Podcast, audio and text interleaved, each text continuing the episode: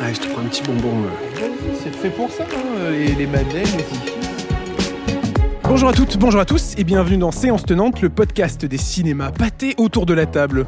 Cette semaine, l'équipe au complet. Bonjour à vous trois, bonjour Gaël. Salut. Bonjour Lisa. Salut. Et bonjour Robin. Bonjour Alexis. Et nous accueillons aujourd'hui José Garcia. Bonjour. Bonjour. Pour nous parler du Torrent, un film réalisé par Anne Leni. Elle est où, maman? Elle est pas là. On s'est disputé hier soir, alors elle est sortie. Il y a eu des inondations cette nuit. Vous êtes bien sur le répondeur de Juliette Boiron, mais je peux pas vous répondre pour le moment. Les parents de la disparue sont arrivés. Vous croyez qu'on peut participer aux recherches On va pas rester là à attendre sans rien faire. Quand on vous a proposé ce projet, José Garcia, qu'est-ce qui vous a attiré immédiatement dans cette histoire et surtout dans ce personnage qui était le vôtre? Bah, ce qui était intéressant, c'est qu'il y, a- il y a pas mal d'années, euh, Costa Gavras m'avait proposé le, le coup près. Et, euh, et en fait, les gens me disaient euh, qu'ils trouvaient mon personnage effrayant. Et moi, je le trouvais tout à fait sympathique parce que je trouvais que c'était un type qui se battait surtout pour sa famille. Enfin, qui considérait que le travail, c'était tout. Et c'était sa famille. Et que perdant son travail, il perdait sa famille, il perdait presque tout ce qu'il avait construit dans sa vie. Et c'était vraiment quelqu'un qui, qui défendait ça. C'était un père de famille qui défendait, voilà, et quitte à faire des choses horribles. Et je trouvais que c'était un, un- un axe intéressant sur la paternité et sur ce que c'est d'être un, père de famille. Et là, je trouvais que hum, c'était un axe complètement parce qu'en fait, le torrent est considéré comme un thriller, mais c'est pas du tout un thriller. C'est la forme euh, qui est un thriller, mais ce que ça raconte concrètement, c'est la manière dont un père va manipuler sa fille et va manipuler un peu tous les gens autour de, de, lui pour, euh, par maladresse, par peur, par, euh, par euh, par euh, manque de bonnes décisions, alors qu'on attend complètement l'inverse de cet homme qui est dans la réussite la plus totale, euh, qu'on a l'impression qu'il prend tout à bras le corps, et c'est ça qui est intéressant. C'est en fait c'est là, c'est ce que j'aime chez, chez Anne Leni, c'est qu'elle elle, elle- elle est au cœur même de ce qu'est l'humanité. C'est-à-dire que vous vous imaginez, on vous dit tiens, si vous voyez telle ou telle situation, comment vous réagiriez? Et évidemment, tout le monde dit ah bah moi je ferais ci, je ferais ça, mais en fait c'est pas comme ça que ça se passe. Voilà, vous n'avez qu'à voir, vous vous promenez sur une route de montagne, vous voyez un animal qui est très blessé, bah, les trois quarts des gens s'arrêtent pas parce qu'il va falloir euh, embarquer l'animal, vous allez en avoir peur, il y aura du sang dans la voiture. 10 000 choses qui sont assez limites, mais qui font que vous ne vous arrêterez pas. Ce qui était intéressant, c'est un peu explorer cette zone grise. euh, C'est épouvantable. C'est-à-dire de travailler. En fait, moi, ce que j'adore, c'est ce spectre. J'avais jamais pensé à cette histoire de euh, travailler sur le spectre de, de la peur. Et la peur, en fait, vous emmène dix fois plus loin que n'importe quel autre sentiment, euh, voilà, parce que lui, alors la peur vous, vous permet en fait de, de- de- de faire des choses même horribles à- aux gens que vous aimez le plus. Euh, Les embarquer, vous avez qu'à voir. Si vous allez tomber dans un trou, vous allez vous rattraper à tout ce que vous pouvez et vous vous rattrapez éventuellement euh, même à votre vieille grand-mère et vous l'embarquerez avec vous. Parce que c'est un réflexe, parce que c'est la peur qui vous embarque euh, en premier lieu. Voilà. Non, moi j'avais une question justement. Vous parliez de votre euh, relation avec euh, votre fille, de l'humanité de ce personnage, mais du coup, quel regard vous avez sur votre personnage? Est-ce que vous l'aimez? Est-ce que, au contraire, euh, connaissant son geste maintenant ou sa façon de penser, vous, vous Non, je n'aime pas, pas? ce personnage. Parce que... Mais ce qui m'intéressait justement, c'est que hum, comment le rattraper, Mhm. en fait? Comment le, le sauver? Euh, et c'est là qu'on est obligé de s'accrocher à, à d'autres choses. Vous savez, quand vous, vous voyez un type qui a torturé des gens et tout ça, il faut, un peu comme les avocats, euh, trouver euh, la raison pour laquelle il, est arrivé, il en est arrivé là. Là, il n'y a pas vraiment de raison. C'est- complètement irrationnel ce qu'il fait. C'est-à-dire que c'est un type euh, bien installé, c'est un type qui est en pleine réussite. Enfin, je veux dire, c'est quelqu'un de connu. Il est en plus dans les Vosges. C'est quand même un lieu où il a, il a quand même participé, si vous voulez, un peu à la, au rayonnement. de, sa région. Il doit être super en place. Il devrait pouvoir aller voir les gendarmes en leur disant voilà, euh, vous savez qui je suis, euh, il n'y a pas de problème. Et non. Ce qu'il y a de très intéressant, c'est ce que révèle sa, personnalité, c'est qu'en fait, euh, il se sent coupable et pas coupable à la fois de, la disparition de cette femme. Euh, il arrive, il va, euh, il raconte ce qui est arrivé à, sa fille, et en fait, euh, il va voir son petit garçon. Et là, il se dit, ou en tout cas, je me dis, pour lui, euh, il y a le petit garçon, il y a ma fille qui est une jeune adulte, mais qui n'a pas du tout les clés. Si je vais voir la police et que tout d'un coup ils considèrent que je suis euh, coupable, ils vont me mettre en garde à vue. En garde à vue, je pourrais absolument rien faire ni agir de l'extérieur. Ils vont être livrés à eux-mêmes et il agit de cette manière-là. Ça peut partir comme ça. Et c'est là qu'on commence par les mauvaises décisions. Mais c'est le réflexe premier de se dire tiens, voilà, je vais pallier à quelque chose de rapide et je vais m'enfoncer déjà un petit peu plus dans quelque chose qui est euh, super négatif. Voilà, parce que euh, à partir de là, ça va être très compliqué de pouvoir euh, se défendre. Et donc on s'enfonce. Ce que je trouve intéressant, c'est que le film, finalement, il dépend complètement de la manière dont vous allez jouer ce mec. C'est-à-dire que vous pouviez ch- choisir de le jouer comme un salaud ou comme un mec un peu euh, justement euh, pris au dépourvu. Et je trouve que tout le climat du film, il tient à la manière dont, dont, dont vous le jouez. Comment est-ce que vous avez décidé justement Parce que encore une fois, pour, pour, pour, les, pour les gens qui nous écoutent, on sait dès le début ce qui s'est passé. Absolument. Et donc ça veut dire que tout repose sur le climat que vous allez instaurer. Mais parce que c'est un, c'est un, il faut, il fallait beaucoup d'empathie. Il faut de l'empathie. Euh, Anne Leni m'a choisi parce que les gens ont pas mal d'empathie avec moi. Et moi, je ne vais pas euh, les décevoir là-dedans. Parce que ce qui est de plus important, c'est d'emmener les gens le plus loin possible dans l'empathie qu'ils ont pour moi et surtout pour le personnage. De manière à ce qu'ils se disent Ah, quand même, il a réagi comme ça, il a fait ça. Mais bon, euh, bon, on comprend, il y a la trouille, machin. Et puis au bout d'un moment, c'est fini, quoi. Il n'y a plus d'empathie. Et c'est ça qui est. À, à quel moment, vous savez, il y a. Je me souviens plus du. Je, je le connais par cœur, pardon. Mais vous savez, il y y a ce film avec Yves Montand, vous savez, où on, où on fait passer des, des- On balance des, des, des décharges électriques à, Ah bah, à un type. C'est quoi c'est c'est pas Z? C'est Z. ouais, ouais.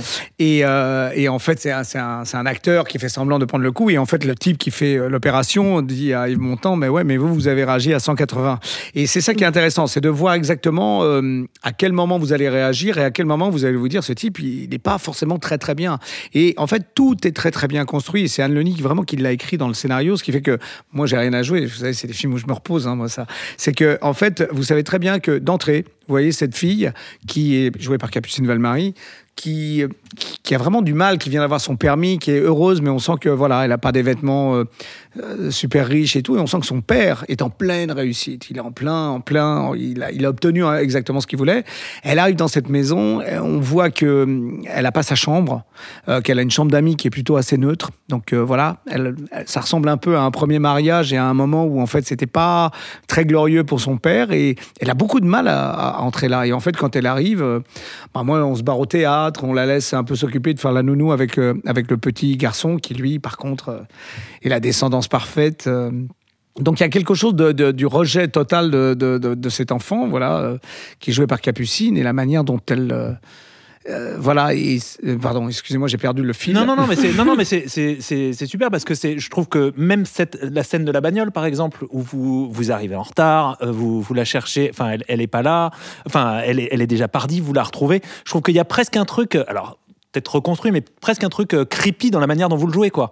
C'est-à-dire euh, effectivement un peu un peu, enfin où vous laissez planer un truc, euh, on sait pas trop ce qui se passe, quoi. Bah, comme il est charmant, il arrive, il la taquine. euh, il- il- voilà, on comprend pourquoi elle, elle aime son père. Elle a qu'une envie, c'est d'être aimée par son père. Et euh, bah, il, la, il la comprend, il s'amuse. Et puis en même temps, il lui dit Tiens, tu veux prendre ma voiture? Mais en fait, il, il, Mm. il rigole. Ce qui fait qu'en fait, il n'y a pas vraiment de confiance en elle. Il n'y a pas vraiment. euh, euh, il l'écoute, mais sans l'écouter vraiment. Il la considère pas. Il la met pas dans un écran. Et c'est ça qui est très dur, et c'est ça qui est très bien fait. Et d'entrée, euh, Anne voulait que, voilà, que je, serais- je sois très sympathique, que je la séduise, que ça soit drôle, qu'on se dise tiens, c'est un papa fun. Mais en fait, un papa fun, c'est pas forcément seulement un papa. Il faut qu'il soit là dans d'autres cas, d'autres conditions. Pour qu'il y ait aussi cet effet auprès du public, au-delà de la Absolument. fille, ouais. Mais euh, oui, justement, bah, je, je- je rebondis un peu sur ce que vous nous racontez, mais ce personnage qui, d'un coup, par la force un peu des événements qui se passent, devient son seul allié, presque. Et la, Absolument. la dynamique change totalement après pour le reste du film. Oui, mais c'est terrible. C'est, vous savez, c'est comme euh, quelqu'un que vous aimez bien et puis vous l'emmenez vraiment dans une situation pourrite et vous, le- vous lui dites que c'est votre meilleur ami. Euh, C'est, en fait, c'est ça. C'est ça qui, a- c'est ça qui grince. C'est qu'en fait, il va faire euh, ce, ce qu'un père normal, puisqu'à un moment, André Dussolier lui-même est le père de ma compagne, euh, lui, il se conduit de manière différente. Mais lui non plus se conduit pas forcément très très bien, parce qu'en fait, c'est une jeune adulte. Enfin, tout se passe autour de, de Capucine Valmarie qui, qui, elle, subit les pressions du monde adulte euh, et, et qui la malmène. Parce qu'en fait, en essayant de bien faire, euh, son grand-père va la mettre aussi dans une situation pour essayer de trouver la vérité, mais il se conduit pas non plus de manière très élégante. Et, euh, et moi, c'est quelque chose qui me fascinait parce que je me suis dit, moi, en temps normal, bah voilà, jamais je mettrais la pression sur une de mes filles euh, en lui disant aide-moi à enterrer les cadavres. Ça pose la question de l'amour inconditionnel. Et c'est ça qui est troublant C'est qu'est-ce que vous faites? Et Je veux dire, quand vous êtes dans l'amour inconditionnel, euh, c'est Frédéric Bergbédé qui dit si vous voulez savoir euh, quels sont le nombre de vos amis, vous vous appelez à 1h du matin et vous leur dites que vous avez un cadavre dans le coffre et vous verrez qui répond. Et c'est vrai que c'est. Mais en même temps, qu'est-ce que vous Essayez faites? chez vous, hein, d'ailleurs. Essayez chez vous. mais, mais ce qui est très important, c'est de voir et de. Anne Leni, en fait, elle pose très très bien les questions. Je ne sais pas si elle y répond, mais en tout cas, elle, ouvre des, boîtes de Pandore qui sont intéressantes parce que qu'est-ce que vous faites euh, quand vous êtes en famille et tout d'un coup vous tuez quelqu'un? Vous prenez toute la famille et vous la mettez exactement dans le même bain que vous? Ou est-ce que vous vous en sortez et vous la mettez à part? D'un côté, euh, André Dusselier, lui, essaye de faire ça. C'est un vrai père, en tout cas un père euh, qui, qui- qui- mais qui utilise aussi des méthodes qui sont pas forcément voilà. Et, et puis moi qui embarque un peu tout le monde. Vous savez, si vous voulez. euh, ouais. Non, non, mais je, je pensais à une phrase de philosophie. Si vous voulez vraiment savoir qui est quelqu'un, donnez-lui du pouvoir. Non, moi, j'avais, justement, j'avais une question sur euh, bah, encore euh, cette relation père-fille. Comment vous avez travaillé votre dynamique avec Capucine, justement? Parce que c'est une jeune actrice, vous êtes quand même, vous avez une certaine expérience. Est-ce que vous lui avez donné des conseils? Comment vous avez discuté de cette relation? Comment vous l'avez construite? Jamais de conseils. Ouais. Parce que je n'ai aucune science infuse. je ne me permets jamais de donner des conseils à qui que ce soit. Je peux aider. Le but du truc, c'est, avec des jeunes acteurs, avec des gens qui n'ont pas trop euh, d'expérience, c'est les mettre en confiance. Mhm. Capucine est une super actrice. L'important, c'est qu'elle ait toute la confiance du monde, qu'on la mette tranquille et qu'on lui dise en premier, je lui ai dit, tu as le droit de te planter, tu as le droit de te rater, tu es là pour ça. Ne t'inquiète pas, moi aussi je vais me prendre les pieds dans le tapis, ne te mets pas la pression. Parce que sinon, elle va couper son énergie en deux, elle n'arrivera pas à... Et en fait, tout, mon travail, c'était de la... De, la mettre en valeur, de la mettre bien et de lui dire voilà, regarde, moi aussi je me rate, moi aussi je rate une prise, moi aussi je fais des choses comme ça. Parce que la pression fait qu'en fait vous retrouvez quelqu'un qui a peur de jouer en face de vous. Donc elle est pas, elle va pas être au max, elle va être euh, dans, des troubles. C'est très difficile parce qu'on a tourné aussi pendant le deuxième confinement, donc elle était quand même, pas- elle a 18 ans, enfin elle est arrivée, euh, elle était isolée, pardon, dans une chambre, euh, comme toute l'équipe. Enfin, je dire, chacun dans, des trucs, dans des conditions quand même assez spéciales. Voilà, je dis pas que c'est le, le meilleur tournage qu'elle a fait de sa vie, quoi. Donc, euh, mais euh, et puis en plus. Elle doit subir la manipulation d'un peu de tous les personnages qui sont autour d'elle et se réinventer là-dedans.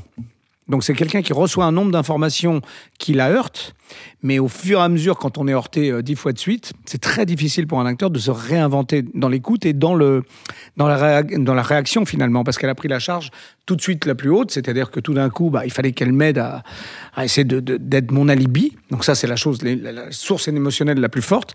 Et tout d'un coup, bah, il y, a, y a plein d'autres informations qui arrivent et en fait, il faut, il faut se réinventer. quoi. J'ai une autre question aussi sur son personnage. J'y ai pensé tout à l'heure quand on parlait de manipulation. Euh, mais est-ce que elle aussi est pas un peu manipulatrice dans le sens où elle va peut-être profiter un peu de cette situation dans laquelle votre personnage est pour euh, s'attirer une sorte de confiance en elle et en même temps trouver sa place dans cette famille entre son grand-père, son père. Euh, Il y a aussi cette relation avec euh, l'amant de, de votre femme. Enfin, est-ce qu'il n'y a pas un peu un côté manipulateur à son personnage ou pas? Ah oui, mais vous savez, on est tous manipulateurs. C'est-à-dire qu'à un moment, vous, vous êtes dans le désir d'être aimé par les autres. Mhm. Donc, qu'est-ce que vous allez faire Euh, bah, Vous allez essayer de- de- d'arranger des choses. Vous savez, c'est comme vous préparez un déjeuner, vous préparez, voilà, vous avez envie d'être aimé, vous avez envie qu'on, qu'on- la reconnaissance, c'est la chose la plus importante pour, pour les gens. Vous voyez bien de nos jours, les gens ont du mal à recruter. Pourquoi? Parce qu'il n'y a pas de reconnaissance. Ils s'en foutent de savoir combien on va les payer. Ce qu'ils veulent, c'est surtout qu'on les reconnaisse dans ce qu'ils donnent finalement. Mhm. Et ce, monde est formidable pour ça. C'est qu'au bout d'un moment, les gens se disent bah alors les gens viennent plus. Je dis ben non, non, tu vois. si tu prends les gens pour, les, pour des chaises, tu finis par t'asseoir à côté. Donc c'est ça, c'est ça qui est important. Et elle, elle oui, elle, elle, elle se donne du mal, mais c'est sa seule occasion de pouvoir briller le- dans les yeux de son père. Son père, a, pour une fois, a besoin d'elle. Ouais. Euh, c'est très touchant. Et puis même le travail qui a été fait avec, avec les vêtements et tout ça, c'est qu'elle elle a des vêtements, quand elle met sa robe rouge, c'est pas, pas parce qu'elle veut être une femme, c'est que c'est que c'est beau, quoi. Elle n'a Pas les moyens. On sent qu'avec sa mère, euh, le père n'a pas été très très cool non plus. Donc ça raconte beaucoup de choses. Il y a plein de petites infos comme ça qui sont très bien écrites parce que tout est dans le scénario. Ouais. Nous, on n'a plus qu'à suivre. C'est du ski nautique, ce film. non, non, mais c'est très. Vous- dites toujours ça d'ailleurs que euh, particulièrement j'ai l'impression sur les, les rôles un peu plus, enfin la face sombre, la face B de votre de votre, votre filmographie, que euh, c'est tranquille, moi j'arrive et, euh, et je joue ce qu'il y a écrit. Mais on a l'impression que c'est quand même, euh, c'est les- en même temps c'est les rôles les plus denses, les plus euh, troubles, euh, bizarres. euh, C'est ce qu'il y a de plus simple à jouer. C'est ce qu'il y a de plus simple à jouer. Tout est écrit dans le scénario. Euh, dans une comédie, je suis obligé d'inventer toutes les deux secondes une situation. Je suis obligé d'inventer, je suis sur le qui-vive. Je termine, je suis en, lambeau. Euh, ça demande une, euh, une, une précision de dingue et tout le monde est super détendu parce qu'on dit oh bah c'est une comédie. Alors que non, ça demande un travail de fou. Et si moi je j'imprime pas la vitesse, j'imprime pas le moteur, je suis pas là dans le qui-vive pour essayer de trouver le truc qui va faire que la scène va être juste pas bien, parce que bien c'est pas une comédie, très bien. Il va falloir qu'elle elle, elle explose. Et, et quand on, on va chercher ce genre de truc, on risque d'être too much. Parce que je dis toujours qu'une comé- la comédie, c'est une grande baie vitrée avec une vitre assez épaisse et vous devez la traverser en courant. Si vous n'allez pas assez vite, vous tapez la, la baie vitrée, vous tombez en arrière. Si vous passez trop vite, vous, enfin pas trop vite, mais, mais pas au bon rythme, en fait, vous êtes écorché et vous devez défoncer le truc d'une rapidité dingue. Et là, bah, ça passe. Sauf que souvent, on finit écorché. voilà, parce qu'on n'a pas pris assez de vitesse. Ou, voilà. Et c'est ça qui est compliqué, ouais. Mais quand on se retrouve face à du Solier, c'est tranquille. euh, on arrive les mains dans les poches aussi. Bonheur. Parce que c'est quand même un, un joli Ouais, duo de cinéma que ça. nous offre euh, l'affiche. Mais c'est un Stradivarius. C'est un bonheur de se prendre les pieds. Vous savez, vous avez un très bon acteur qui, qui tient le rythme en face. Se prendre les pieds. Pardon, excusez-moi, je sais pas ce qu'il y a dans ces bonbons, mais se prendre les pieds dans le tapis avec André Dussolier, c'est un bonheur. Il a une biographie longue comme le, le bras de film, où il a fait des manipulateurs, des séducteurs, euh, des négociateurs, et il est très bon, il excelle là-dedans. Donc c'était génial de pouvoir inverser la chose. Et parce qu'il il va récupérer la faille. Et moi, le but du truc, c'est que je me prenne les pieds dans le tapis et que je me récupère. Donc, si vous voulez, c'est, on a fini la scène en apnée, toutes les scènes en apnée, mais à chaque fois, on savait très bien. Dès qu'on commençait la scène, de toute façon, il y en a une espèce de, de travelling. Au bout de deux secondes, on savait déjà si on était dedans ou pas du tout. Mais alors, quand ça part, on ne sait pas qui va jouer quoi, comment on va pouvoir travailler le truc et on se surprend. Et quand vous êtes avec des grands acteurs comme ça, vous savez, c'est, c'est le grand confort. hein. Quand il, quand il, le je vous crois, Ouais. c'est génial. là. Quand il le dit deux fois en plus, la, la- la manière dont il le dit, c'est Eh oui. extraordinaire. Ouais. Ce truc-là est vraiment. euh, Puis c'est, les regards de se dire que Ouais. merde, il y croit pas. c'est horrible. Mais, mais je vous dis, il y a- c'est de la jubilation. Et puis des moments qui sont très difficiles aussi avec Capucine. Quand à un moment, j'essaie de la convaincre, je suis obligé de la, de la pousser dans ses retranchements. C'est horrible, quoi. C'est des moments. euh, on était dans une fébrilité. En plus, euh, on s'en rend pas compte, mais c'est vrai qu'il y a le froid, il y a tous ces moments-là. Donc on est dans une espèce de tension. Et puis le froid qui vous glace, cette espèce d'ambiance comme ça. Et non, c'est jubilatoire. C'est pour ça que je vous dis, la grande élégance, c'est quand tout est écrit dans le scénario, que ça a été extrêmement pensé. Et c'est facile parce que vous avez vraiment quelqu'un qui a une idée en tête précise. En plus, Anne est actrice, donc on a les mêmes codes. Elle sait jusqu'où on peut aller. Et c'est pour ça que je vous dis, c'est facile, c'est agréable.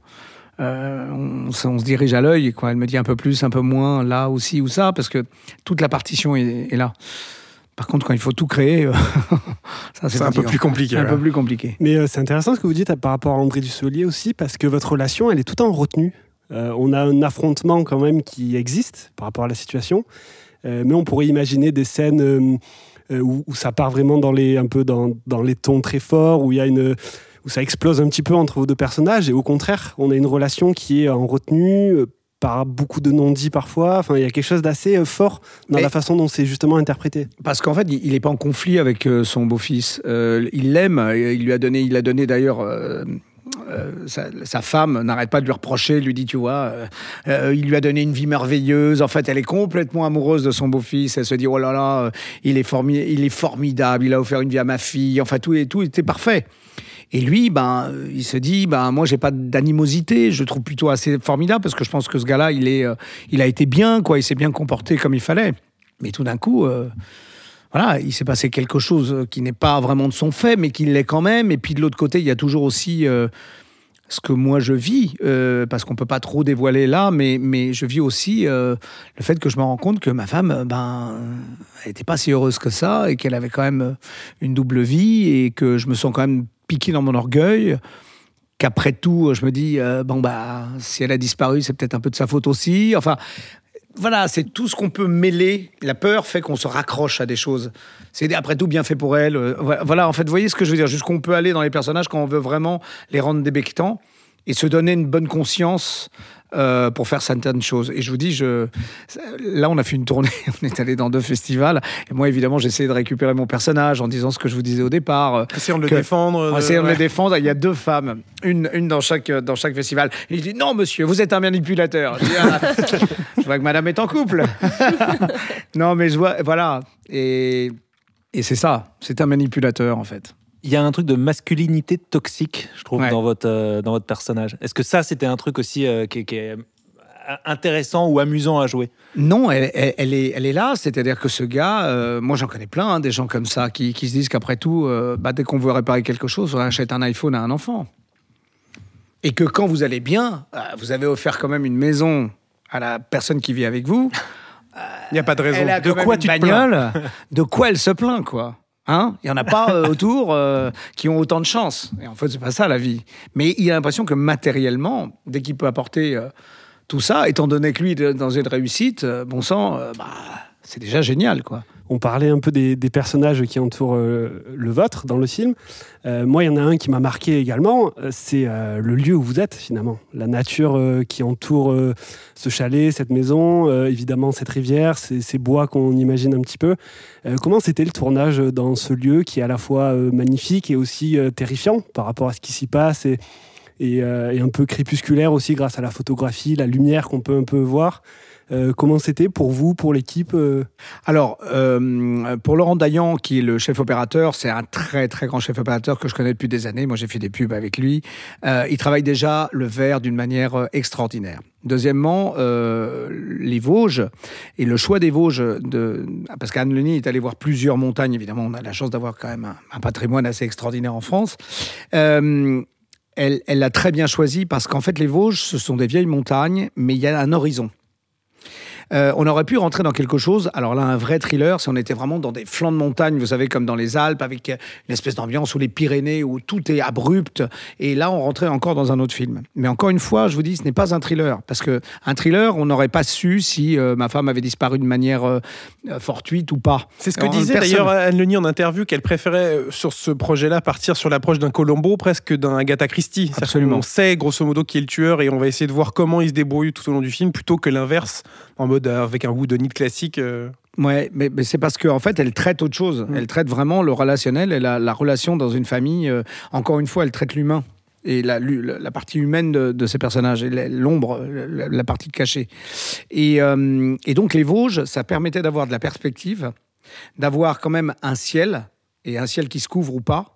Euh, mon avis, bon, après, on a, eu, on a de la neige, on a eu des choses qui ont un petit peu dépassé l'ambiance, mais, mais voilà. Et en même temps, ça permettait d'avoir quand même des torrents, des ravins, des choses où il y avait une perspective, mais qui n'étaient pas très loin, des choses qui sont un petit peu glissantes, puisque puisque voilà, il y a, y, a, y, a, y a des arrivées d'eau, mais des éboulements. C'est vrai que ça, ça, peut être assez casse-gueule.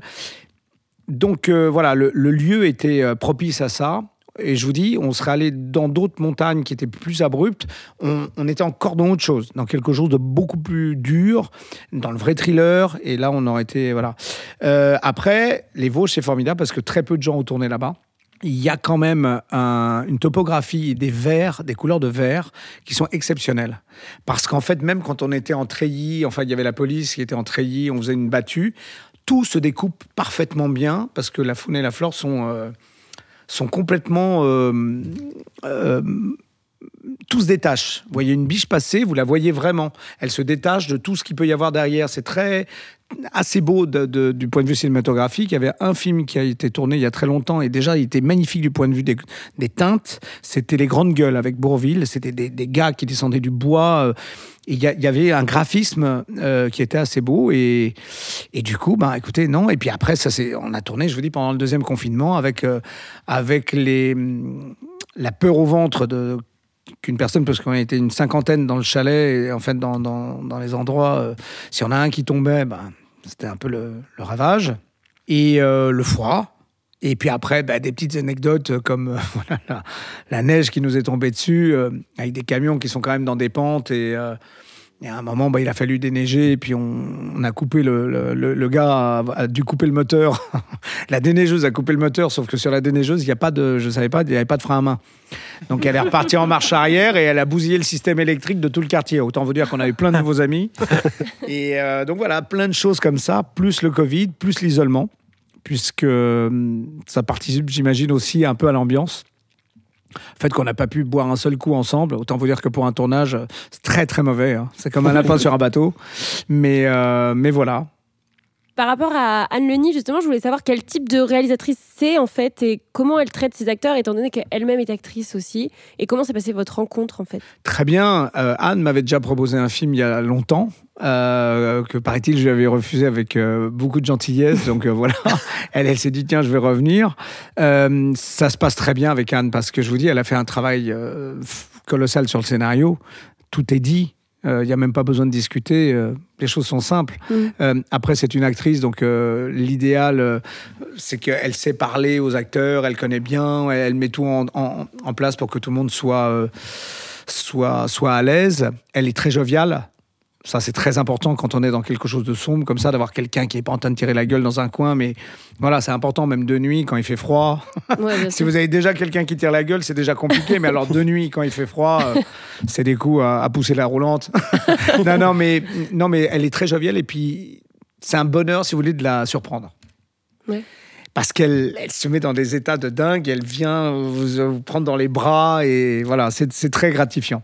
Et le film, là, vous l'avez présenté donc en festival, vous l'avez présenté au public euh, dans, dans une belle tournée euh, d'avant-première. Euh, quel retour vous avez de ce public-là Et aujourd'hui, qu'est- qu'est-ce qui vous motive à faire euh, ce genre de film pour le public et de qu'est-ce qui vous motive dans le cinéma, tout simplement?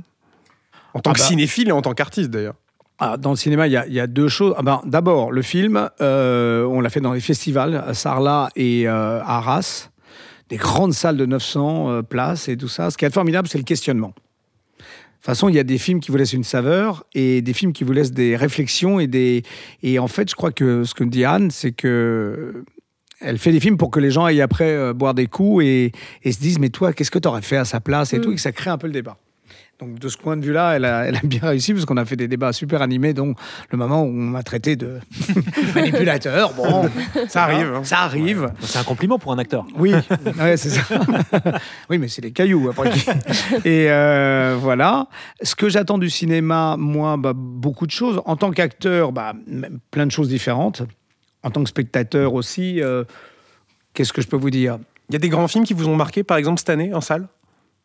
Ou des Ah grandes oui, il attentes y, en a- qui- il y en a, il y en a un magnifique. euh, D'ailleurs, c'est- un film que j'aurais adoré faire parce que ça s'est tourné chez moi en Galice et tout ça, mais, mais l'acteur est tellement génial que c'était lui qu'il fallait, c'était Asbestas. Mm. et euh, que je trouvais que j'ai trouvé admirable admirable euh, un peu long mais mais admirable non non parce qu'il y a vraiment il y avait il y avait un propos qui était super intéressant mais mm, Denis Ménochet là-dedans avec sa carrure cette espèce de truc et, et de voir comment les types arrivent à le tordre c'était dément et Marina Foïs aussi vraiment extraordinaire Peut-être un mot sur, sur l'avenir, parce que justement, au grand film français qui arrive dans un petit peu moins de deux mois, il y a un certain Astérix qui pointe le, le bout de son nez. Astérix et Obélix, l'Empire du Milieu. Euh, votre retour dans la saga Astérix après un autre, euh, dans un autre vrai. personnage, dans un Ah, autre genre. un des survivants j'ai Ouais, bien fait de me planquer dans le deuxième Un, un mot sur ce, sur ce projet-là? Ah ben un mot euh, plus plus qu'un mot. Bah, bah, bah, C'est-à-dire que je ne peux pas trop en parler, mais mais euh, bah, ça a été un moment exceptionnel, exceptionnel. Très heureux de de tourner avec Guillaume, qui a été un patron mais hors pair. Avec qui vous avez déjà travaillé sur la suite des petits mouchoirs? Sur la suite des petits mouchoirs et qui franchement s'est révélé encore plus extraordinaire euh, euh, parce qu'on a eu des conditions très difficiles, euh, que franchement il s'est accroché à quelque chose qui était vraiment fou. C'est-à-dire que même les demandes qu'il avait avec l'équipe technique, qui était vraiment une équipe technique euh, de, de compétition, euh, parce qu'il demandait, euh, il pouvait, il voulait pas qu'on fasse le point. qu'on- Vous savez, souvent on fait les points pour voir pour que le À quelle le- distance la, de la la- quelle distance on est. Et en fait on doit poser des jalons et tout ça. Mais là on était avec des chevaux avec euh, tellement de conditions qui étaient difficiles. Il avait plu il y avait de la boue euh, on a eu des orages on a eu plein de choses. Et il a dit au type on, on ne fait pas les points. Donc je peux vous dire que les gens à la caméra euh, à 150 mètres de distance pour vous garder dans, sans, sans être dans le flou. Avec euh, des chevaux de sang c'est romain. des- et- C'est des génies. Après, les difficultés de tourner avec les chevaux, parce que c'est très craintif, les chevaux. Donc, euh, on a eu quelques envolées. Je pense que le making-of va être grandiose. Un beau bêtisier peut-être. oh, ouais. c'est magique. Je vous jure, si vous voulez voir ce que c'est qu'un départ en étoile, euh, on en a fait quelques-uns de magnifiques, vraiment. Grand, grand plaisir de retrouver tout le monde, parce qu'on a eu la chance de se retrouver quand même avec les Romains et Ouais. les Gaulois, donc avec Gilles Lelouch, euh, euh, Guillaume Canet en costume, ouais, tout le monde, et, et puis moi, de, le plaisir de retrouver euh, mon ami Vincent Cassel. Parce que voilà, vous jouez un espèce de, de sbire de, de Vincent Cassel, son, son biographe. Comment ça Ben voilà, le, le biographe, de, Le biographe, de, César. Et sans moi, euh, il serait pas connu. hein. Bien entendu. Non, non, c'est et voilà. Et puis la chance que Guillaume m'ait fait confiance parce que j'ai transformé un personnage qui à la base n'était pas euh, tout à fait comme ça. Et je pense que voilà, que il a, il a fonctionné, mais il a, il a pris sur lui de, de me dire ok, allez, vas-y, euh, fais-le parce que c'était un peu à l'extrême. Mais encore une fois, je vous dis, c'est un acteur, donc il s'est dit si José le sent bien, euh, allez, on va y aller. Il m'a couvert pour ça et je pense que ça va, il marche bien. Et en attendant la sortie d'Astérix, on vous invite à aller voir Le Torrent Merci. au cinéma cette semaine. Merci beaucoup, José Garcia, d'avoir été avec nous pour parler de ce Désolé film. pour tous les bons mecs que j'ai balancés avec la bouche. Je suis désolé, mais bon. Et oui, il y a pas, malheureusement, ce podcast n'est pas filmé, donc euh, Non, nos non, auditeurs n'auront pas. Vraiment désastreuse alors qu'il est. Merci beaucoup, José Garcia. Merci. Et on parle désormais des autres sorties à découvrir au cinéma cette semaine avec, pour commencer, Violent Night, un film de Tommy Wirkola avec David Harbour et John Leguizamo. Dis-moi qui c'est, parce que c'est pas un Père Noël de centre commercial. Père Noël, tu es là? Papa a dit que tu étais très occupé cette nuit. Je m'appelle Trudy Lightstone. Tu vas nous aider, Père Noël? Oui, Trudy. Père Noël? T'es sur la liste des enfants sages. Le Père Noël débarque en ville. C'est l'heure d'envoyer les marrons. C'est l'heure d'envoyer les marrons. Une belle promesse euh, que nous fait Violent Night avec euh, David Harbour, donc euh, l'acteur vedette de Stranger Things. N'est-ce pas, Robin? Tout à fait, et qui, fait, euh, qui essaye depuis quelques années de s'imposer aussi au cinéma avec plus ou moins de succès. On Ouais. l'avait vu dans Hellboy, qui était malheureusement euh, Et pas même au de, niveau. et même de son aveu personnel. Tout à fait, et puis bon, qui n'était pas au niveau de- des films de Del Toro. On l'a vu ensuite dans Black Widow, où cette fois-ci il avait un rôle déjà un peu plus intéressant et, et où il arrivait à, à insuffler un peu de, sa personnalité. Euh, c'est assez marrant d'ailleurs, comme au cinéma, on dirait un autre David Harbour que son rôle dans Stranger Things, très posé, très euh, charismatique euh, dans la série. On sent qu'il change ouais, de Ouais, registre. ou qui euh, cherche un peu, je ouais. sais pas, à, à tenter d'autres choses. Euh, Voilà. Alors là, je pense bah, que Valiant Night, c'est peut-être son meilleur film au ciné pour l'instant. Euh, alors, c'est un film Je vais totalement. tout à fait transparent, j'ai pas regardé toute sa filmographie. Non, juste moi, j'ai trois en tête. hein, mais-. Euh, non, mais c'est un film qui est totalement décomplexé. Hein, faut pas aller chercher plus loin que ça, mais c'est totalement la promesse et elle est assumée et tenue. Euh, donc, on a affaire au Père Noël, tout simplement. Et c'est c'est ça qui est marrant, c'est-à-dire que c'est le dans C'est l'histoire du film, c'est le Père vrai Noël. Père Voilà, Noël. C'est dit dès le début. Il n'y a Ah, pas c'est ce ça. truc. Est-ce que Ouais, c'est ouais. vraiment le Père Noël? C'est le vrai Père Noël qui décide de prendre les choses en main euh, quand euh, une situation dégénère. C'est ça, c'est-à-dire Et- qu'il est en pleine tournée, euh, il arrive dans une maison, donc on est le 24 euh, au soir, dans la nuit du 24 au 25. Il arrive dans une maison, il y a une prise d'otage, une petite fille qui est sur sa liste des, des, des- des gentils, on va dire. Des enfants Euh, gentils. des enfants gentils. Euh, tu es dessus?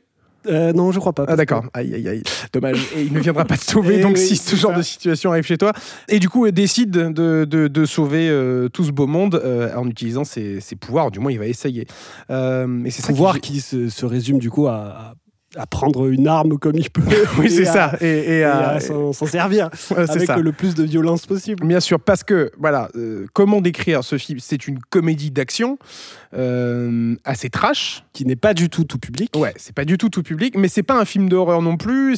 Enfin, ça fait jamais peur, mais il y a un espèce de, de climat toujours un peu stressant. Bah, on, va dire, on, va, forcément, on va dire les mots, hein, c'est un John Wick. Vu que, ça. voilà, adapté euh, à la sauce Père Noël et euh, Maman j'ai raté l'avion. Et piège, sanglant. et piège de cristal, tu vois, si on peut rajouter des Plein de, quand même de références de Noël euh, qui se rajoutent à ça. Mais puisque tu parles de, de, de John Wick, euh, il faut rappeler que ce film est produit par David Leitch, euh, producteur de John Wick, d'Atomic Blonde, Ouais, de et Nobody. réalisa- co-réalisateur du premier John Wick. Tout à fait. Donc, on est et de Bullet Train cet été. D'ailleurs, Mhm. on en avait parlé dans un épisode. On avait fait un, un large focus sur, sur ce renouveau du cinéma d'action qu'on vous invite bien entendu euh, à aller écouter ou réécouter.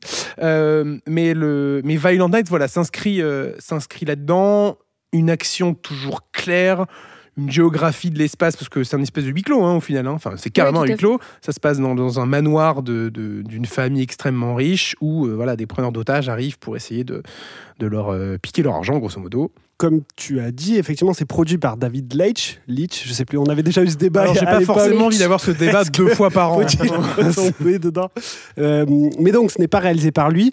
Euh, je, je trouve on n'a peut-être pas l'action aussi claire à la limite Ouais. que lorsque c'est lui qui est euh, derrière la caméra. Mais clairement, c'est d'ailleurs tout l'enjeu, je, pe- je pense tout l'envie de sa boîte de prod Bien sûr. 187 Productions de faire des films d'action lisibles et qui finalement partent de ce de, un peu de l'origine de David Leitch, d'être un ancien cascadeur et de vouloir placer l'action de ce point de vue-là. Donc euh, euh, ça, ça rend, je trouve que à chaque fois, ça rend un peu hommage justement à ce métier de cascadeur, euh, un peu métier dans l'ombre. Je sais qu'il y a beaucoup de euh, professionnels du cinéma qui militent pour que ça soit reconnu aussi aux Oscars ou ce genre Ouais. de choses. Et je trouve que ça va encore dans cette démarche-là. En attendant la sortie de John Wick 4 l'année prochaine au cinéma, ch- chapitre 4. Euh, mais ce qui est génial avec ce film, enfin ce que je trouve vraiment très réussi, c'est ce côté d'une part forcément transgressif, parce que tu joues avec euh, tous les codes de Noël, euh, tout l'histoire, le lore, le, le- le- le- du personnage du Père Noël, en même temps celui du film d'action, parce que il y a quand même un petit côté hommage à tous ces films d'action des années 80 avec ces actionneurs, euh, avec euh, ce héros euh, au milieu de l'affiche qui va sauver tout le monde, mêlé avec les codes de John Wick et, du reste. Et c'est ça, c'est en ça que je trouve assez, enfin le, que je trouve le film très réussi. Non, je suis assez d'accord. C'est surtout que ça, comme vous le disiez, ça assume totalement son genre en fait. Ouais. Et tu disais aussi que ça rend hommage à ces actionneurs movies des années 80, mais aussi à tout ce qui est tous ces films de série B. Et en même temps, je trouve que ça, ça exploite très bien le côté euh, violent et terrifiant du Père Noël. Et on a eu des films comme ça, mais encore une fois de série B. Et je trouve que ben, là, euh, pour le coup, c'est un des premiers que je vois qui est réussi et qui arrive à me convaincre. Ou, ou en tant que spectatrice, je me dis. euh, Ouais, ben, j'y vais et je, et je kiffe juste mon moment de spectatrice avec euh, bah, toute la violence que ça implique effectivement. Ouais. Mais ça reste assez jouissif finalement. Oui, c'est vrai que c'est pas mal ce côté, euh, le- la face sombre un peu du Père Noël, qui a toujours été là. euh, euh, il récompense les enfants gentils et d'un côté il punit, ou enfin sans aller jusqu'à punir euh, les enfants méchants. Et il y a un peu ce côté-là dans le film. Bah là, il est puni bien. hein. Là, il est- là, il est Parce que Ouais. le, le- très, le très bien. film commence où le Père Noël n'est pas dans un super état. C'est Voilà, vrai qu'il y a aussi tout ce côté dépressif. Parce que voilà, on Noël. commence le film, euh, on, on vous spoilera pas plus, mais c'est même pas du spoil, c'est dans, tous les, dans toutes les bandes annonces et j'en passe. Et c'est vraiment la première scène du film. Le Père Noël est un petit peu dépressif au début de, de sa tournée de Noël, disons. Euh, et le film euh, part, enfin commence là-dedans, et, et une fois qu'il s'envole avec ses reines, le film commence véritablement. Non, mais je voulais juste rajouter que ce que tu décris là, c'est typiquement, je trouve, en rapport avec la filmographie de David Harbour. Parce que je trouve qu'il a un physique quand même qui a un peu ce physique de nounours Ouais. et en même temps euh, et de brute épaisse et en même temps on sent qu'il y a une certaine sensibilité et je trouve que le fait de l'avoir choisi lui dans ce rôle-là, ça, le, ça lui correspond bien. Absolument. Violent Night, c'est à découvrir au cinéma cette semaine. Aussi à découvrir au cinéma sur grand écran dans un autre registre, c'est Fumer fait tousser, la nouvelle comédie de Quentin Dupieux avec l'ensemble des Tabac Force, le, ce groupe de, de cinq héros euh, interprétés par Gilles Lelouch, Anaïs Demoustier, Vincent Lacoste, Oulaya Amamra et Jean-Pascal Zadi. Il y a mon fils qui vous a reconnu et euh, vous croyez que c'est possible de faire une photo avec lui? On s'appelle les tabac force, mais en réalité, il faut que tu saches, on est tous contre la cigarette. Fumer, c'est nul. Ça fait tousser. Fumer fait tousser, c'est donc le nouveau film de Quentin Dupieux, un film à sketch, un petit peu différent de, de- de ses précédents. Qu'est-ce qu'on en a pensé autour de la table de Fumer fait tousser? Moi, ça m'a. Je prends la parole. Hein. Mais je t'en peut prie. pas- mais, mais alors fais comme chez toi. Euh, moi, ce que j'ai aimé, c'est que bah, faut déjà quand même raconter un tout petit peu de quoi il s'agit. Tu Bien dis sûr. film à sketch, mais il y a quand même un lien qui est euh, la tabac force dont. Exactement.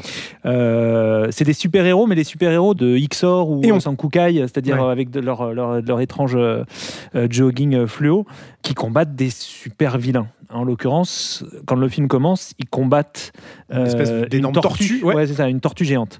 Et puis bon, ils, bon, ils réussissent et puis euh, on décide de les, euh, de le- leur chef décide de les mettre au vert en fait. Ils, ils se retrouvent effectivement à la campagne et, et à partir de là, ils vont se raconter des histoires. Et c'est comme toutes les séries, les contes de la crypte ou voilà, toutes ces où on se raconte des histoires un peu abracadabrantesques ou à faire peur, voilà. Et donc qui sont des, effectivement des sketchs. Moi, ce que j'ai euh, particulièrement aimé, c'est euh, c'est la, la référence, mais sans doute parce que je suis un peu le plus vieux à cette table. Mais euh, ma culture des années 80, c'est que euh, j'ai grandi avec euh, Bioman et Mhm. avec, avec toutes ces séries Sentai, comme on dit intelligemment aujourd'hui. J'ai grandi aussi avec les, les, les, les dessins animés, en tout cas les programmes de Roland Topor, notamment Téléchat. Et pour ne pas le nommer, il y a leur chef, je crois, Didi, Super Chef ou Celui qui est- je- Celui qui est doublé par. Alain Chabat, par voilà, Alain Chabat. Un rat, euh, qui est un, rat et c'est génial parce que c'est effectivement on a l'impression d'être dans Téléchat ou dans ces trucs là. Mais Et là où je te rejoins, c'est le côté. Moi, ce que j'aime beaucoup dans ce film et en général dans les films de Quentin Dupieux, c'est l'approche très. euh, tout est. euh, comment dire le- le- la quantité d'objets euh, avec lesquels les acteurs interagissent, enfin tout est physique, c'est-à-dire que c'est, tout est très imagé, que ce soit des animatronics, on pense à, à la mouche dans, euh, dans Ouais. Mandibule, Mhm. là euh, avec voilà ces, ces- ces Le personnages, rat, le ouais. rat, ou alors quand ils sont dans l'espèce de base, là, enfin il y a tout un tout un univers dur. visuel et c'est en dur. quoi. Ouais, ouais. C'est un truc que j'adore au cinéma et qu'on retrouve d'ailleurs dans, dans Fumer fait tousser. Et il y a cette référence en fait un peu doudou presque pour euh, très nostalgique euh, euh, et qui est vraiment euh, vraiment marrante quoi et qui est assumée à plein, c'est-à-dire que il n'y a pas de, truc un peu moqueur ou euh, cynique ou euh, euh, et, je trouve que ça c'est vraiment vraiment marrant, ça crée une, une espèce de poésie en fait burlesque qui moi m'a particulièrement séduit. Moi, je suis assez d'accord avec Gaël. Et euh, tu, l'as dit tout à l'heure, ce côté euh, Sentai, parce qu'on parlait un peu du côté super-héros, mais c'est surtout la lettre d'amour de Quentin Dupieux à euh, ce genre-là de, d'univers, donc qui vient du Japon. Et on peut penser aux Power Rangers pour l'aspect le, plus connu, je pense, pour le grand public. Donc avec ces costumes-là très reconnaissables, très moulants, et les ennemis en face qui sont souvent des un peu des, des kaijus, comme on dit, des monstres qui sont euh, énormes. Là, au début, Des animaux euh, qui font pas la taille qu'ils devraient oui, faire. c'est ça, exactement. Espèce d'énorme Et- tortue. Voilà, euh, ouais. exactement. Et donc, effectivement, on filme à sketch, comme on disait, donc avec plusieurs sketchs dans le film qui sont tous différents. Et je pense que chacun, on a peut-être plus aimé l'un ou l'autre. Enfin, mais ça, c'est aussi l'intérêt un peu de ce côté euh, anthologique. Mais en fait, ne serait-ce que pour celui avec Blanche Gardin, on vous conseille d'y aller. Lisa, t'avais quelque chose à dire? Euh, oui, non, plusieurs choses. Euh, je j'ai pas tout vu de Quentin Dupieux, mais ce qui m'a marqué avec Fumer se fait tousser, c'est que je l'ai trouvé peut-être plus accessible que certains autres que j'ai vus. Et notamment Mandibule, qui est le dernier que j'ai vu, j'ai j'ai pas vu incroyable mais vrai. Ouais. Et en fait, je le trouve accessible, malgré le fait que ce soit euh, de l'absurde poussé euh, à son paroxysme, parce que bah, ça reste Quentin Dupieux et c'est sa marque de fabrique. Je l'ai trouvé accessible, je l'ai trouvé rythmé, notamment bah, grâce à ce film de sketch. Euh, et en même temps, bah, l'avantage aussi, c'est que c'est un film qui dure 1h20. Ça, Et mais, ça, mais même moins, je crois. un- peut-être être un peu bon moins. petit Ouais. 1h17. Et ça, et ça, Et ça, C'est une- non, mais c'est vraiment une qualité, faut le souligner, parce que on est à une époque où les films ont tendance à faire deux heures, voire deux heures et demie pour certains. Euh, Voire trois heures. Voire trois heures maintenant. Mais euh, le fait d'arriver à nous raconter une histoire avec euh, de l'absurde, un propos derrière qui est quand même la santé, le- la pollution, des choses comme ça, des thématiques sociétales qu'il dénonce derrière, en seulement 1h20, donc c'est-à-dire qu'on n'est pas pris en otage en tant que spectateur, je trouve ça très intéressant. Je voudrais juste dire un truc sur la durée du film. Je crois que le problème, c'est pas la durée du film en tant que tel, c'est euh, qu'est-ce que le film peut raconter dans la durée qu'on lui a donnée. Ouais, C'est-à-dire que sûr, moi, imaginez que je vais passer 3h20 sur Pandora, j'ai aucun problème. Ah, mais je- aucun oui, problème. Bien sûr.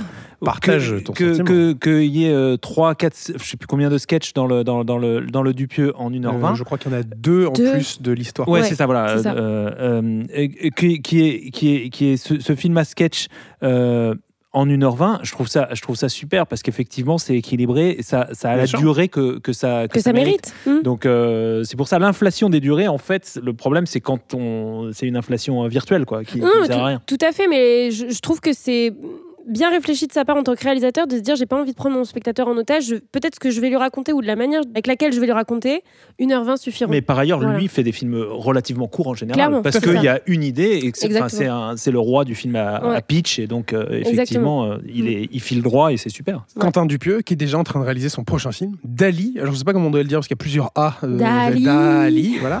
Euh, je te remercie. n'hésite pas. Ça sera notre prochain débat après un film euh, dans lequel on retrouvera un casting assez incroyable, hein, euh, parce que je crois qu'il y a déjà, euh, il y a déjà pas mal de monde d'annoncé. Hein, Pierre Ninet, Gilles Lelouch, euh, Pio Marmaille, euh, Alain Chabat évidemment, euh, Jonathan Cohen. Enfin bref, on aura l'occasion d'en reparler. Euh, ils sont tous là, tous au rendez-vous. Il a aussi cette qualité, Quentin Dupieux, de réunir des castings très alléchants. Où c'est très rare de les voir très mauvais. Donc, euh, non, je trouve ça. Enfin, ça aussi, il faut le dire. Ouais, parce Fumer fait tousser. euh, On n'a pas parlé, mais il y a aussi euh, Benoît Poulvord hein, qui Oui. joue dans Fumer fait tousser en grand méchant, en grand Manitou de l'ombre. Aussi au cinéma cette semaine, dans un tout autre registre, c'est la comédie familiale, comédie musicale d'ailleurs, Enzo le Croco, un film de Josh Gordon et Will Speck avec Javier Bardem dans le rôle titre. Je suis à la recherche de quelque chose d'un peu. d'un peu inhabituel. Et de merveilleux. Quelque chose de magique. Un crocodile qui chante. J'ai envie de laisser la parole à Robin, qui adore les animaux qui parlent, et qui chantent au cinéma.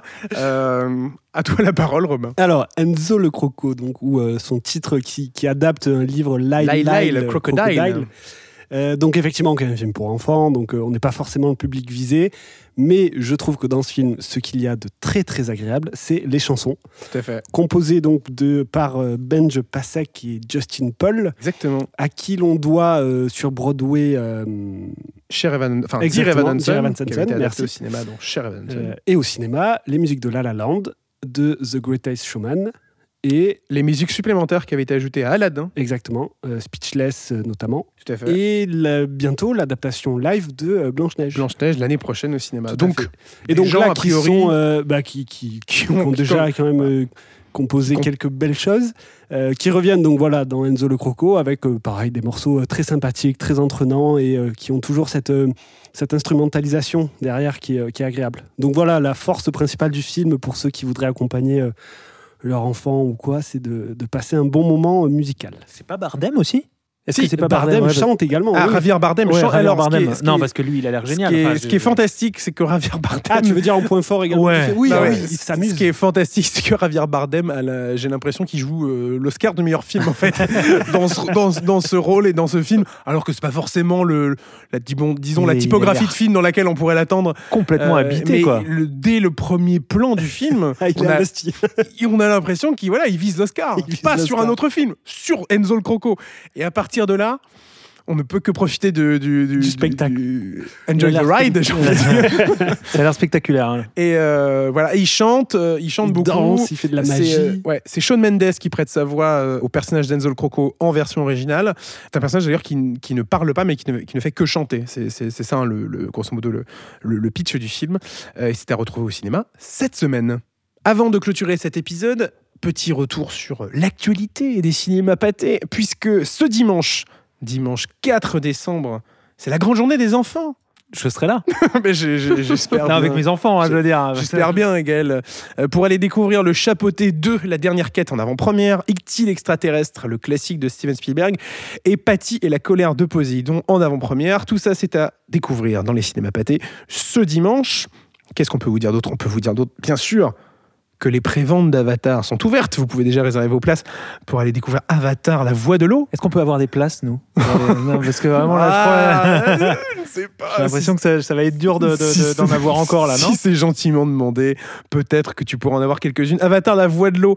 Les réservations sont donc déjà ouvertes. On vous invite bien sûr à réserver vos places dès maintenant en 3D HFR, en IMAX, en 4DX, en Dolby Cinema, en ScreenX, bref, dans tous les formats immersifs proposés dans les cinémas Mais avant de terminer cet épisode, revenons sur les bonnes raisons d'aller découvrir les films euh, à l'affiche cette semaine, à commencer par Le Torrent. Pourquoi faut-il aller voir Le Torrent au cinéma cette semaine, Robin Euh, pour euh, la belle photographie du film. Euh, moi, je dirais pour euh, la relation père-fille euh, très intense et intéressante. Et moi, je dirais pour André Dussolier.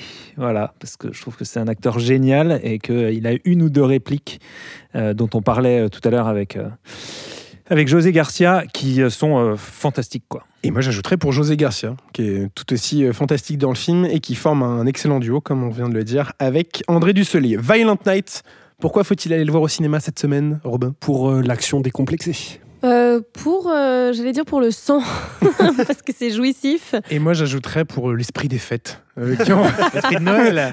La, la magie de Noël qui se dégage euh, du film euh, dans une manière assez euh, atypique. Euh, Fumer fait tousser. Pourquoi faut-il aller le voir, Robin? Hum, Pour, euh, on n'en a pas parlé tout à l'heure, le, le thème sur le temps qui passe. Voilà, que je trouve euh, très joliment fait. Tu apportes une gravité à ce podcast assez, euh, assez émouvante et c'est pour ça qu'on te remercie. Passe après ça, Lisa. ouais, c'est ça. Euh, non, moi je dirais pour euh, son côté totalement absurde, euh, mais accessible. Et moi pour Chef Didier, c'est Chef Didier hein, son nom. Je crois que c'est ça. le, le- le rat euh, qui, est, qui est la tête pensante des euh, tabac force. Oh là là, il a bien révisé. Moi, je dirais pour le- la beauté des costumes de ces personnages, parce que ne serait-ce que, que pour voir euh, Gilles Lelouch dans, ce, dans cette magnifique combinaison euh, et les, et les Avec quatre sa- autres tabac force, euh, c'est sa euh, barbe. avec sa barbe, c'est assez euh, spectaculaire.